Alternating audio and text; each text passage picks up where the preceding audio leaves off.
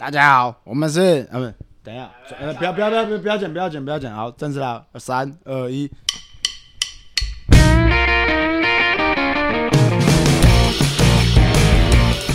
好，来，大家好，我是庆林。我是高凡，有有有，大家好，我是嘉威。大家好，刚刚那一位就是高老庄执行长，我是阿树。好，来，今天我们要讨论的是拳击真的有速成这件事嘛？之前拳上不是闹得风风雨雨，然后透宇去找那个李玉生练拳，三个月就上擂台，真的大家觉得拳击有这样练三个月就嘛上擂台的经验吗？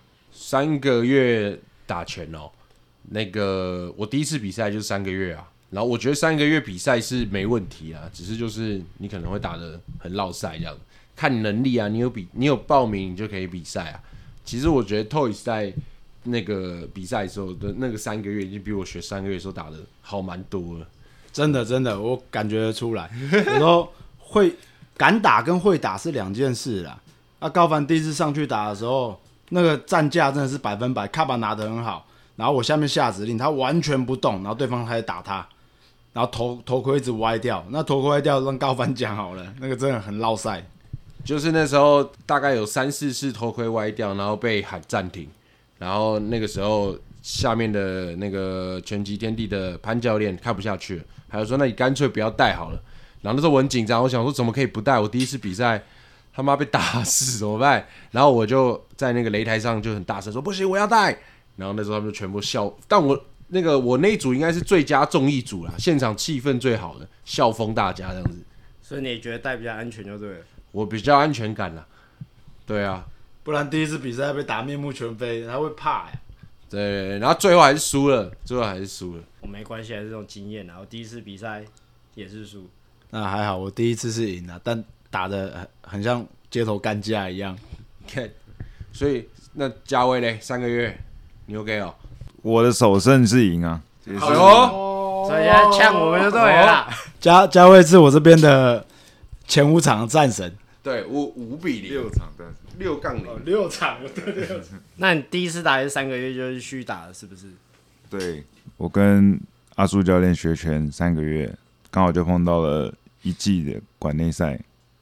啊，有有有，讲到三个月，想当初我也是一进拳馆就跟我教练说我想要当选手，然后我第一次对他找一个一百多公斤的学长跟我打，三个回合啊，我被击倒了五次，我第一次见识到什么叫眼冒金星。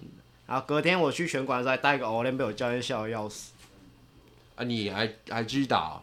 咋不然呢？我就说我要报比赛，我要当选手，那被击倒个五次而已，我就放弃，怎么可能？你你你那个时候是不是真的没事做了，然后就不知道干嘛才去打拳？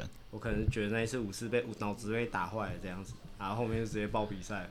然后我第一次比赛的时候，就那时候就是，哎、台湾就很流行，就是什么职业拳击呀，然后什么什么职业全国职业拳击呃交流赛啊。那时候第一次打的就是那种，就是全台湾所有拳馆办一个什么职业拳击的交流赛这样，哦，打超烂。你知道我现在看我那时候影片，我还不敢看呢、我记得是刺刺头的，我好像看过哎。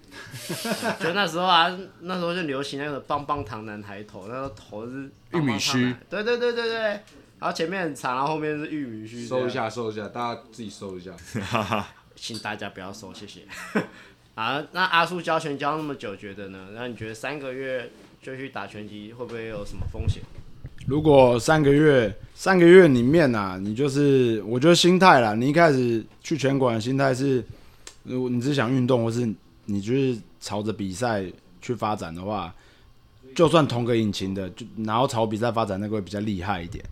那三个月打比赛，我我以前差不多我练到四个月吧，就才才再长一点才会打比赛。那时候我什么都会打，但就是勾拳打得很差，就是打直拳而已。但勾拳还是会不自觉挥出来，也被判 open，但还是就够凶啦。那上个月打比赛，我刚刚就说要看你的心态了。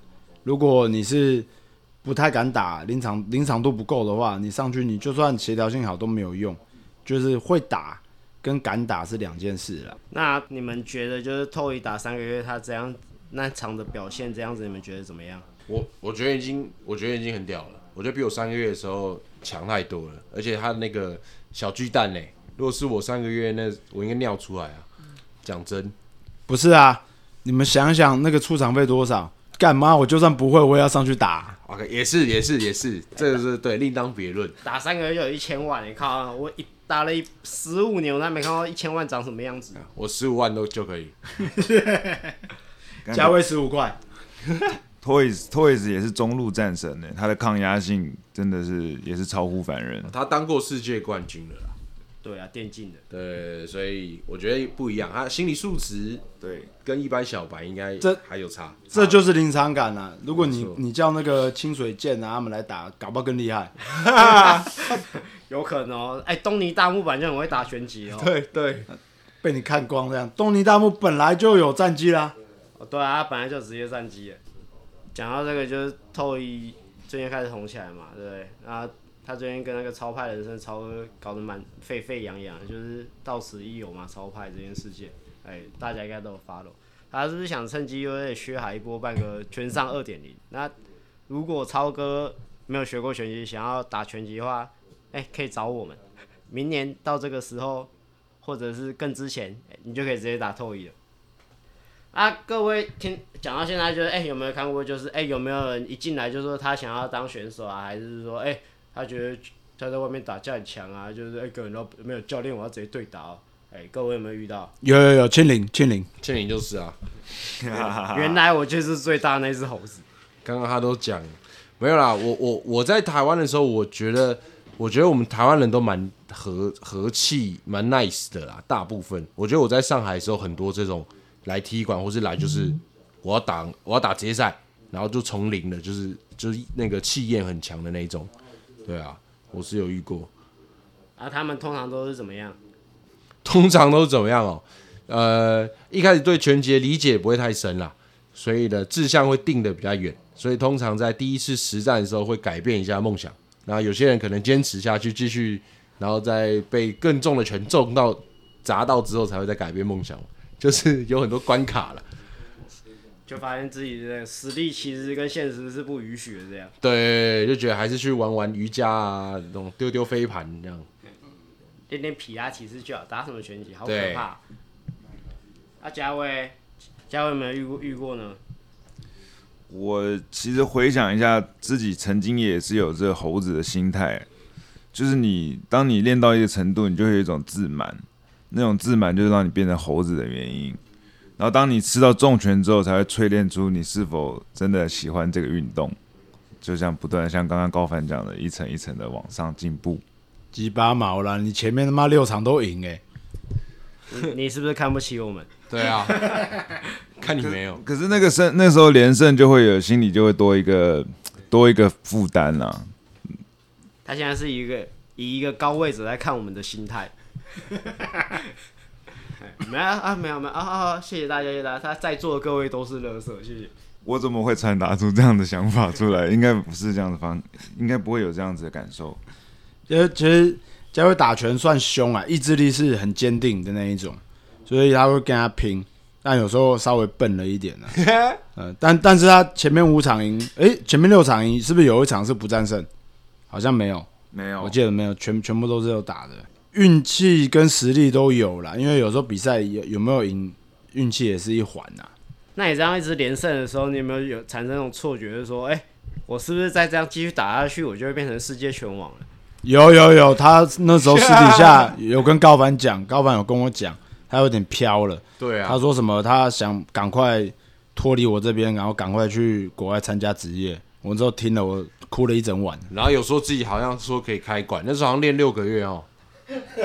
啊，想说，哎、我我到底是为了要签给 Top Rank 还是 DA 利恩呢？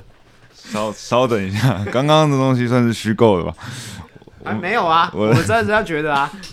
没有，谁听自己想象的？对，哇哇，这个我只能说我没有，我没有这 我没有如此的骄傲自满，那个已经短行到太夸张了，绝对没有像刚刚那样子。啊，我自己的话，我自己遇到很多就是很多人来，就是说，哎、他想打拳赛啊，还是怎么样啊？或者是说他以前在外面打架就是很厉害啊，他去打拳赛应该不算什么吧？可是打拳赛这件事情，就是我觉得就是说，拳赛需要体力分配，然后还有就是哎、战术，我觉得战术对于拳赛一个走向很重要。当你没有战术的时候，你就是就是在挥空拳，或者无意义的消耗你的体力。就我曾经有教过很多学生，就是他们常常在外面打架、然后他们上擂台或比赛啊，他常常打完第一回他们就没力了。为什么？因为他第一回想打死人家，因为人家会跑会防啊，拳击是运动，不是打架，所以他通常打到第二三回变烂你，到最后他们就会输掉。各位有没有觉得，就是哎、常也也常常遇到这种人，或者你们觉得拳拳击来说什么比较重要？没有，我觉得基本上百分之九十男性在选择拳击这个运动的时候，一开始追求的应该就是力量、破坏力。所以，尤其是如果有我我发现了，我自己察觉下来，如果有一点运动基础，譬如说他已经有在做健身啊，或是很热衷球类运动啊，然后这种转转在开始学拳击的时候，他们会比较一开始练的时候会比较上头一点了，然后刚开始接触实战的时候会比较爆冲。讲到这个，我会想到一件事，就是很多就是玩健身、建立的人，建立三项，他们就会说，哎、他们卧推多少，硬举多少，打拳击应该随随便便就可以一拳打死人吧？或者是说，哎、他们在外面打拳击机，就是打磅数很高，说哦，打拳击应该不是什么难事吧？对啊，但是我觉得专项啦，每个专项都有它难的地方。所以说，刚我上述的那些人来说，就是，诶，有一部分人他可能就知道说，哦，他这样子蛮力居然行不通，被那种技术流学长们点爆啊，这样，他就会开始好好的修炼技术，然后再结合他原本的对运动的一些敏锐度，他就会变成很厉害的拳手。对啊，你看像像我们卧推，我紧绷就五十力竭这样，所以所以专项嘛，但是对啊，讲到一个题外话，你知道举重选手不练卧推吗？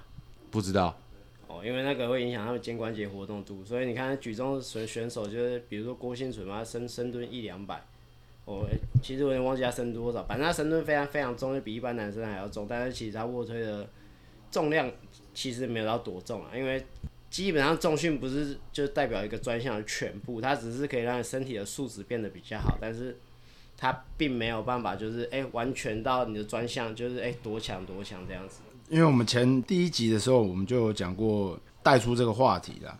那我之前的学生也不算我学生啦，反正被我赶走，就是要我我们第一集有讲过，他就是来，他就是为了学拳，为了打架。然后我就问他说有没有跟学校有没有学校有没有体育班？他说有。我说那有没有跟体育班人打过？他说没有。我说那你他妈逼你说你多强？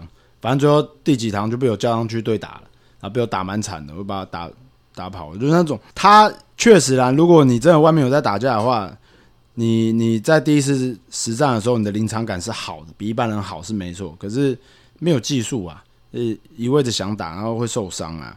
那我不知道大家有没有记得，有一个算是天才型的，那时候 U UFC 时代有一个在街头的，然后他是胡子拉碴，有没有一个黑人，街头打架之王，大家应该有印象吧？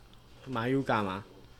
不是不是不是马尤嘎，马尤嘎是打拳的，我说那个是 UFC，我不知道哎、他就是长得很像历史上说的那个张飞，有没有？抱头还眼，面如论铁，黑中透亮，亮中透亮中透黑，害下栽里扎沙里不黑钢缆。林家威来干林家威，林家威是天蓬。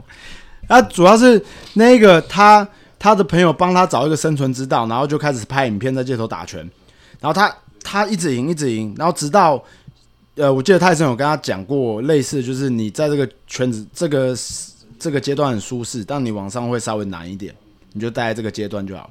后来他就他就发现真的，因为他有一次好不知道是赢还是输，但那个对方很有技术，后来他就开始去学了，去找会打的人学技术。这这这一种是比较正面形象的，因为那个人好像听说私底下报章杂志都说他不错，人都是不错的，他只是打打拳很狠而已。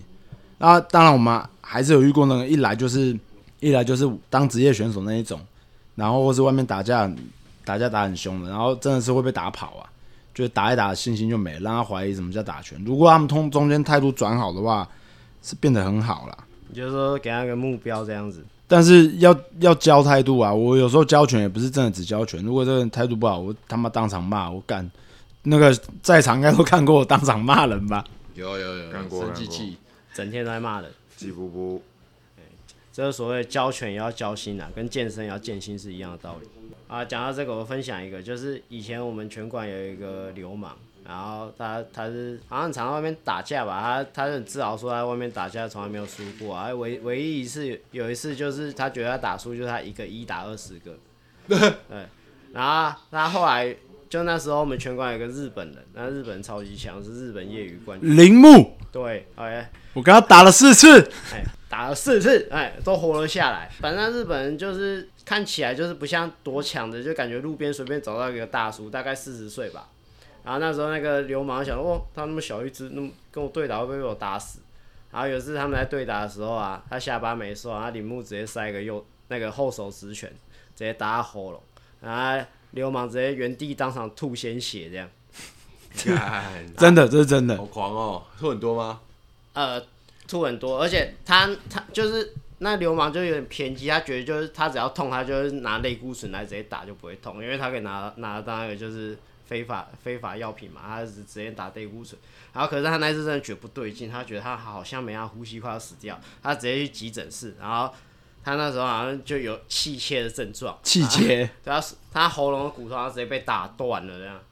哇，那个铃木，那个铃木真的很厉害，他又比我年长，然后我那个时候是我还年轻嘛，然后闪躲真的是闪闪躲技能点满，我每次打不赢他的时候，我就我就只有一个念头，只要我百分之一百就放在防守，就是闪躲、波打场跟脚步，他就真的打不到我，然后他每次打不到我都会摇摇一下头，然后真的想杀了我这样子。那个后面三三次跟他打都是这个样子，就是我根本打不赢他，我就人跑。刚他真超强！我以前有一次戴那个维尼那个用那护工的头盔啊，跟他打，看完头盔三回拿下，整个眼睛肿起来，干超扯，好拳猛哦！超肿。铃木，铃木是 Suzuki，Suzuki，上，他还在台湾吗？啊，还在台湾、啊，可是他现在是一个上市贵公司的董事啊。你看，干，我让他知道的时候，就是他很低调，他骑他那个小五十那个什么 VJ 啊一百，然后然后就骑来练拳这样，然后就是穿穿着运动服啊，一个日本人啊，中年大叔。然后有一天他带他员工来，然后员工来的时候，那员工我们大家问他说，哎、你敢不敢跟你主管打？他说干，谁敢跟他打？然后那时候我们想说，干，真的，我们台湾票国手没人打赢过他，我们也不敢跟他打。后来他发现是他职位太大，他是一个上市贵公司的董事，你知道？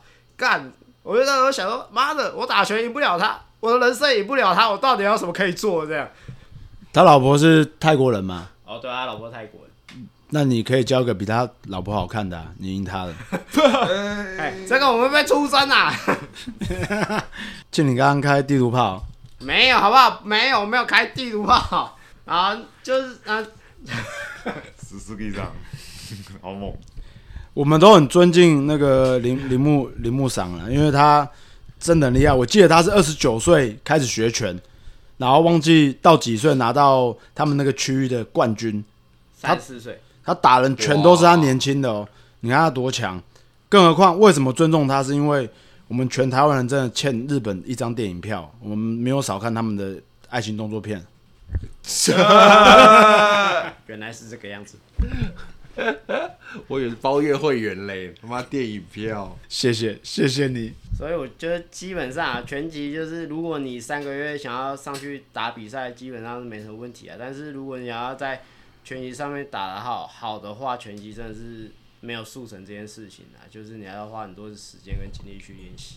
有啦有啦，那个速成一定有啦，但是如果以十分来讲，你速成再强的、再协调性再强的人啊，顶多我觉得三分呐、就是他们可能动作做的会比较利落一点，但还是一样没有没有经过长时间累积大开大合，就是没办法没办法打多好，除非他刚好比赛遇到遇到跟他一样新。我觉得，我觉得拳击是比较全方位的运动了。然后我觉得速成是你可能在某一个小单项里面，譬如说呃权重，或者是你的协调，或者是呃就是某某一个小范围内，你可以练得很快，抗打抗打对，或是抗打，但是你不可能就是你的综合能力一次全部提升，就是这一定是要花时间，而且是没有个三五年是看不出成果的。对，你在上面，然后你抗打真的强的话，你一直被打，然后你也不会颅内出血，但是你不会赢。这么这么抗打吗？那也太抗打了吧？太抗打了。我我我补充一个，我觉得那个速成这件事情啊，就是像庆林老师刚刚一直在提说网红拳击赛这种东西，那真的，其实网红拳击赛办的话，他们两个如果在练拳跟动作实力上是有影片看过，水准是相当的。那他的速成的话，就可以是一些战术的设计。那这时候就是很团队拳击这个运动，团队就很重要，因为它包含了分析对手的动作，去设计一套针对他的战术。这个是速成可能其中的一个一个环节。不过是开场就六连胜了，那讲话真是动听。对嘛？而且前面还骂你，我的庆林老师，加庆记，庆记，庆林老师更营养大鸡排。好啊，今天听完，希望希望大家觉得，就在拳击还是真的要好好练啊，就是不是哎，你是随便练一练就可以上去打擂台的。好啦，ESPN 在二零二零年公布一份哎世界最难的运动排行，前三名分别是拳击、冰球还有美式足球。如果拳击被排在最难运动榜首，一定有它原因啦。有认真投入过拳击的人，一定可以理解这件事情。啊，不止拳击这件事情啊，任何事都一样。如果你真的想要做好一件事的话，就要认真做这件事，没有速成这一件事，只有一步一脚印才能成就自我。谢谢大家。我补充一下，我补充一下，不要，我比较小心点声音好。就是奥运的伤害排行啊，我记得拳击没有在前五名，前五名都不到，因为我们是可预知的伤害，就是规则就是这样，要打哪里我们就知道。那比我们严重的很多球类哦。它都是不可预知的伤害，搞不好你真的是一踢，你那个整个胫骨都碎了，你都不知道。踢球的话了，哦，有可能啊，所以你去检查没办法急救。那拳击的话，真的出事急救，其实因为我们都知道打哪边嘛，又不会又不会说哦，我们打拳击就可以打膝盖，可以打打你下体什么的，所以大家也可以查一下啦。就是拳击不仅是最难的运动，然后也是。相对的也不是最危险的运动。刚刚听到阿树教练讲的，拳击是一个可预期性伤害的运动，所以就更希望我们全教会的听众，大家平常在练习对打的时候，尽可能的去穿着护具，跟学生跟教练都是这样子去尊重这项运动。对，希望我们全教会的听众都有这样子的意识。大家好，我们是啊不。等一下，不要不要不要不要剪不要剪不要剪，好，正式了，三二一，谢谢大家，我们是全教会。